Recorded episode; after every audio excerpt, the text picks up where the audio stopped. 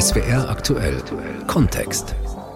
Mensch, ärgere dich nicht. Das ist eines der bekanntesten Brettspiele und in Deutschland findet man es in fast 80 Prozent der Haushalte. Durchschnittlich kommt dann ein Spiel im Jahr neu dazu. Dabei erscheinen jedes Jahr weit über 1000 neue Spiele in Deutschland. Manche Menschen sind verrückt nach Spielen und haben ganze Schränke voll. Nicht nur Kinder, auch viele Erwachsene spielen gerne. Und im Corona-Lockdown waren Spiele gefragt wie nie. Die Verkaufszahlen stiegen. Seit wann gibt es Brettspiele? Was macht ein gutes Brettspiel aus? Wie erfindet ein erfolgreicher Spieleautor sein nächstes Spiel? Darum geht es in diesem SWR-Kontext. Mehr als Mensch ärger dich nicht, der Reiz der Brettspiele von Vanja Weingart. Das Deutsche Spielearchiv in Nürnberg hat eine Sammlung von über 30.000 Gesellschaftsspielen und nennt sich selbst das Gedächtnis der Spielebranche. Stefanie Kuschel arbeitet für das Deutsche Spielearchiv. Frau Kuschel, was waren die ersten Brettspiele? Brettspiele gab es schon vor über 5000 Jahren. Das fängt mit ganz einfachen Mühlesteinen an. Im 18. und 19. Jahrhundert gab es schon eben, was man jetzt heute ein bisschen als Klassiker bezeichnet, die Gänsespiele. Die Vorläufer von Mensch ärgere dich nicht. Und nach dem Zweiten Weltkrieg gab es nochmal neue Entwicklungen. Spätestens Mitte der 90er und auch mit Siedler von Katan fing es halt an, nochmal eine richtige moderne Spieleszene zu werden, die sich immer mehr ausheterogenisiert hat und jetzt eben zu sehr, sehr hohen Neuheitenzahlen führt. Einige Spiele, wie zum Beispiel Schach oder Mühle, werden ja immer schon auch von Erwachsenen gespielt. Trotzdem denken viele Menschen bei Brettspiel vor allem an Familien oder an Kinderbeschäftigung, bei Monopoly, bei Fang den Hut oder Memory. Wie kam es dann dazu, dass es in Deutschland diese Entwicklung gab, dass auch mehr Erwachsene sich für Brettspiele interessiert haben? Es hat sich langsam eine Szene, denke ich, entwickelt und trotzdem war es in der Zeit eigentlich immer noch für die meisten irgendwie Kinderkram. Es wurde halt in Familien gespielt und dann irgendwann, wenn die Kinder groß genug waren, hat man wieder aufgehört. Also hier war das dann gerade in den 60er, 70er, auch noch Anfang 80er zum Teil sehr pädagogisch. Lernspiele, und dann ist das immer weiter gewachsen. Und tatsächlich kommt Deutschland da schon auch eine bestimmte Rolle zu, weil es doch sehr, sehr viele Spieleautoren hier gibt und diese Szene sich auch gerade mit der Nürnberger Messe hier doch sehr stark entwickelt hat. Haben sich dann auch die Brettspiele grundsätzlich in den letzten 20, 30 Jahren verändert? Also ich denke schon, dass Siedler von Katan da einfach ein großartiges Beispiel ist. Das hat ja sogar nach sich geführt, dass man dann von German Games oder Euro Games gesprochen hat auf der ganzen Welt. Das war ein Spiel, das nachhaltig dafür gesorgt hat, dass auch mehr Erwachsene gespielt haben, ja, weil es komplexer war, man mehr Möglichkeiten hatte. Es wurde zunehmend, was man früher gar nicht so sehr gemacht hat, darauf geachtet, dass keiner der Spieler zu lange warten muss oder dass sich ein Spiel eben schon in den ersten zwei Minuten entscheidet. Wir sehen jetzt auch nach wie vor einen Anstieg der Zahlen. Es wird immer mehr verkauft, weil auch die spielbegeisterten Eltern das an ihre Kinder weitergeben.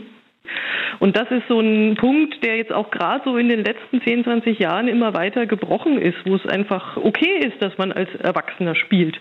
Stefanie Kuschel vom Deutschen Spielearchiv in Nürnberg.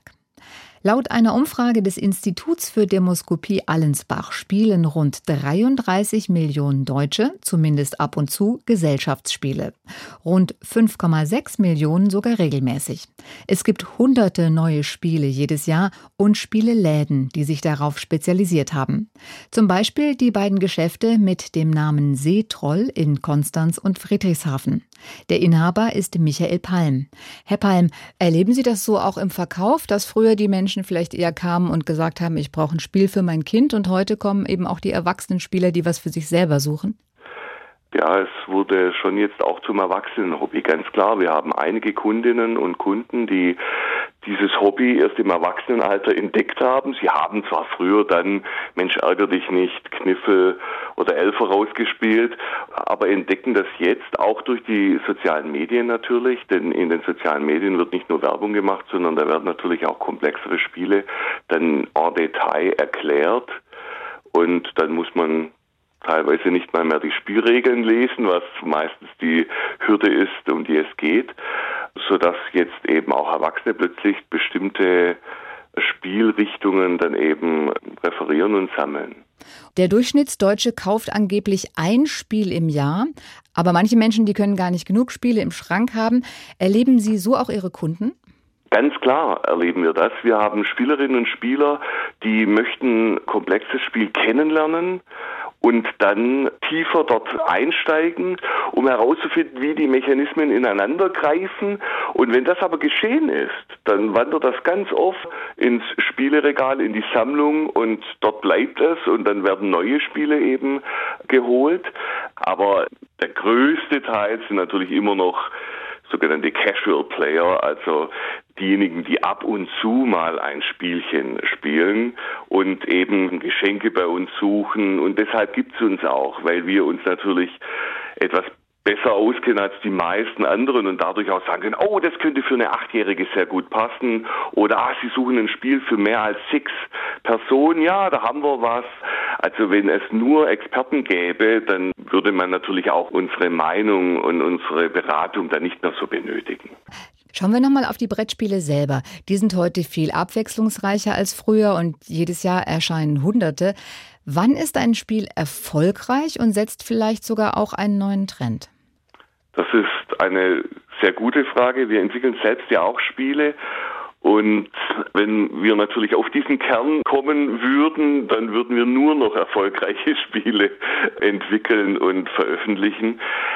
Natürlich ist der Preis von der Jury Spiel des Jahres sehr wichtig.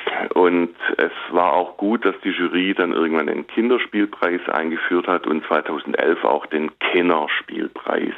Also der etwas komplexer sein darf. Da darf die Spieldauer auch etwas mal länger sein. Diese Preise strahlen so aus, dass sie dann natürlich auch nicht nur in Deutschland oder in Deutschland, Schweiz und Österreich sehr erfolgreich verkauft werden, sondern auch die Lizenzen sehr gut ins Ausland verkauft werden. Sprich, das ist dann schon ein erfolgreiches Spiel natürlich. Da hilft natürlich dann die Auszeichnung. Michael Palm, Inhaber der Spieleläden Seetroll in Konstanz und Friedrichshafen. Die zwei wichtigsten Spieleauszeichnungen in Deutschland sind, wie eben gehört, das Spiel des Jahres und der Deutsche Spielepreis. Der Deutsche Spielepreis ist ein Publikumspreis, der seit 1990 vergeben wird. Gewählt werden das beste Familien- und Erwachsenenspiel und das beste Kinderspiel. Das Spiel des Jahres ist ein Kritikerpreis. Es gibt ihn seit 1979. Sagerland und Scotland Yard sind in den 80er Jahren ausgezeichnet worden, dann zum Beispiel Die Siedler von Katan, Carcassonne oder Dixit. Bernhard Löhlein gehört zur Jury des Vereins Spiel des Jahres. Herr Löhlein, was ist Ihrer Meinung nach ein gutes Spiel?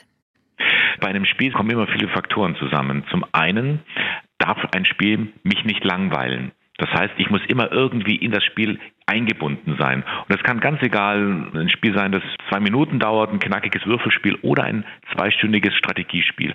Ich muss aber immer das Gefühl haben, es bewegt mich, es macht was mit mir. Auch wenn die anderen nachdenken, bin ich selber auch noch dabei zu überlegen, wie kann ich jetzt zielgewinnend eine Strategie entwickeln. Und bei der Juryspiel des Jahres achten wir eben auf solche Dinge. Wir achten darauf, dass es ein originelles, ein originäres Spiel ist. Und wir schauen einfach, dass es Menschen auch dazu bewegt, zu sagen, jawohl, ich habe hier eine gute Zeit verbracht, ich bin in eine andere Welt eingetaucht und wir haben am Spieltisch viel Freude miteinander verbracht, egal ob ich jetzt dann gewonnen habe oder nicht. Ich habe mal gehört, im Schnitt kauft eine Familie in Deutschland ein Spiel im Jahr und das ist dann sehr oft das Spiel des Jahres. Stimmt das noch so? Also das habe ich natürlich auch gehört. Das wird gerade von Spieleverlagen einem immer wieder angetragen. Zeigt natürlich, dass wir mit unserer Entscheidung höchst sensibel und höchst verantwortlich umgehen müssen. Und deswegen sind wir auch so transparent wie möglich. Das heißt zum einen, dass wir alle unabhängig sind von der Branche. Wir unterzeichnen alle auch eine Unabhängigkeitserklärung. Wir arbeiten ehrenamtlich für den Verein. Und wir gehen genau die Spiele durch. Das heißt, es reicht nicht mal nur so ein paar Spiele in einem Jahr zu kennen. Da wird tatsächlich wirklich jedes Spiel, das in Frage kommt, genauer untersucht, gespielt, in verschiedenen Besetzungen zum Teil auch damit wir dann eine Entscheidung fällen können, die wirklich dem gerecht wird, was dieser Preis auch sagen möchte. Bernhard Löhlein vom Verein Spiel des Jahres. In Deutschland gibt es eine lebendige Brettspielszene und auch viele Spieleautorinnen und Autoren. Einer, der hunderte Spiele erfunden hat und viele Spielepreise gewonnen hat, heißt Dr. Rainer Knizia, studierter Mathematiker. Herr Knizia, wie kamen Sie zum Spieleerfinden? Also das Schöne am Spielemarkt, an unserer Branche ist, dass die Leute alle durch die Liebe zum Spiel daherkommen, aber mit ganz unterschiedlichem Hintergrund. Wenn man in anderen Branchen ist, dann ist das alles so ein Kamin, dem die Leute hochkommen. Während hier gibt es Grafiker, es gibt Informatiker, es gibt Historiker, alle die Leute, es verbindet uns die Liebe zum Spiel und wenn man erstmal spielt, dann wird man manchmal, die, die sich berufen fühlen, ambitionierter und fängt dann an, selber Sachen auszuprobieren. Und wenn das gut geht, wird man mutiger, verspricht mit Verlagen. Und so kommen dann die ersten Produkte und dann vielleicht auch noch mehr Produkte von einem auf den Markt. Wie geht Spiele erfinden? Ist das eine gute Idee und dann kommt ganz viel Kleinarbeit? Das ist eine sehr schwierige Frage zu der Ihnen auch verschiedene Autoren wahrscheinlich ganz verschiedene Antworten geben werden. Aber es ist eben nicht der Gedanke, dass man einmal eine zündende Idee hat und dann ist es fertig, sondern hier kann man sich eher an Steve Jobs orientieren. Diese absolute Bedingungslosigkeit, hier ein perfektes Produkt zu schaffen. Das heißt, die Idee ist am Anfang und die muss gut sein, sie muss tragbar sein, aber dann kommt die langjährige Arbeit am Spiel, um es immer weiter zu verfeinern. Heute heißt es modern Design Thinking. Das ist einfach ein iterativer Prozess, der ja ganz natürlich ist. Wir spielen, wir sehen, was gut funktioniert, wir diskutieren, ich verbessere, ich verändere, wir spielen wieder und so geht das über viele Monate hinweg, bis dann hoffentlich am Ende das perfekte Spiel herauskommt. Haben Sie da ein Beispiel, eine erste Idee und wie die sich entwickelt hat? Ja, es gibt Ideen, die, wenn man Glück hat, sehr geradlinig laufen. Das war zum Beispiel bei Lama, was jetzt ein sehr aktuelles und sehr bekanntes und beliebtes kleines Kartenspiel ist. Kartenspiele sagen die Leute oftmals, naja, da gibt es ja so viele, was ist da Neues dran? Wir haben aber versucht, hier einen ganz einfachen Mechanismus zu nehmen, aber eben mit ganz reduzierten Regeln, eine sozusagen eine Situation des Dilemmas einzubauen. Ah, was mache ich jetzt? Steige ich aus oder mache ich noch weiter? Wenn ich weitermache, wird es vielleicht schlimmer. Bin ich gut genug mit dem? Nächstes Mal geht es besser. Oh, ich habe so und so viele negativen Punkte. Wenn ich jetzt bis zum Schluss durchhalte, werde ich die wieder los. Also man baut einfach viele kleine Herausforderungen ein, die die Leute abholen und emotional in dieses einfache Spiel hineinziehen, sodass es immer wieder einen großen Spielreiz hat. Was ist dann aber zuerst da? Ist die Strategie da und dann so eine Idee und auch das Design, was ja auch eine Rolle spielt, kommt dann danach? Ja, das ist ein sehr guter Punkt. Wenn man ein Hobby-Spieleautor ist, kann man sich erlauben, sozusagen eine Wissenschaft oder ein Handwerk aus dem Spieleerfinden zu machen. Ich als professioneller Erfinder, der natürlich viele Spiele erfinden möchte und auch den Anspruch hat, immer was Neues zu machen, ich habe mir klar gemacht, dass das Spielerfinden eben kein Handwerk ist, dass es nicht einen fest vorgegebenen Pfad oder eine Methode gibt, wie man Spiele entwickelt, sondern was ich versuche, ist immer wieder einen neuen Einstiegspunkt zu finden, neue Produktionsmöglichkeiten, fantastisches neues Spielmaterial oder ein neuer Film oder ein neues Buch, zu dem man ein Spiel machen kann, weil es klingt trivial, aber es ist eine tiefe Einsicht. Wenn ich mit etwas Neuem, Innovativen anfange, habe ich die größten Chancen, hinten mit etwas Innovativen herauszukommen. Also ich versuche eben gerade nicht, immer die gleichen Wege entlang zu gehen, sondern versuche neue Herausforderungen zu finden. Wenn Sie es auf drei Punkte reduzieren mhm. müssen, was ein gutes Brettspiel ausmacht, was sind diese Punkte? Das ist eigentlich unmöglich zu beantworten, weil es sehr viel Geschmackssache ist. Aber ich glaube, wenn Sie mich fragen, es ist ein einfacher Zugang zum Spiel, sodass ich nicht ewig Regeln lesen muss. Es ist ein wirklich schönes, emotionales Spiel, das mich immer wieder neu mit hohem Spielreiz herausfordert. Und das Dritte, ganz wichtig, Spiele sind nichts Absolutes. Es kommt dann auch auf die Mitspieler darauf an, das richtige Spiel für die richtige Runde zu finden. Wie sieht die Zukunft der Brettspiele Ihrer Meinung nach aus? Ja, oftmals sagen die Leute, dass die digitalen Spiele das Ende des physischen Spiels miteinander sind. Das sehe ich überhaupt nicht so. Wir sind soziale Menschen, die auf Gemeinschaft angelegt sind. Wir werden immer Zeit miteinander verbringen. Immer zusammen essen, zusammen plaudern und auch zusammen spielen. Das heißt natürlich nicht, dass man jetzt der Asket sein muss und Digitalität, die ja überall in unserem Leben, in der Waschmaschine, in der Mikrowelle, Sie können sich ja nicht mehr davon befreien, sind, natürlich auch Einzug ins Spiel halten werden. Aber nicht in der Art, dass wir jetzt nur noch vor dem Bildschirm sitzen, sondern vielleicht rollen wir dann irgendwann mal unseren Spielplan aus und laden den entsprechenden Spielplan hoch. Es ist egal, ob der gedruckt ist oder ob der auf dem ebenso aussehenden flachen Bildschirm liegt. Wir haben dann vielleicht eine elektronische Unterstützung, sodass wir Sounds hören, dass die Emotionalität, die Atmosphäre noch schöner wird. Aber das ändert ja nichts daran, dass wir immer noch um den Tisch sitzen, miteinander oder gegeneinander spielen und dieses Erlebnis haben, das uns natürlich durch die Digitalität und die Möglichkeiten der heutigen Zeit ja bereichern soll und, und noch attraktiver was bieten soll, als das vielleicht vor Jahren oder Jahrzehnten möglich war. Also das Brettspiel bleibt, aber verändert sich weiter.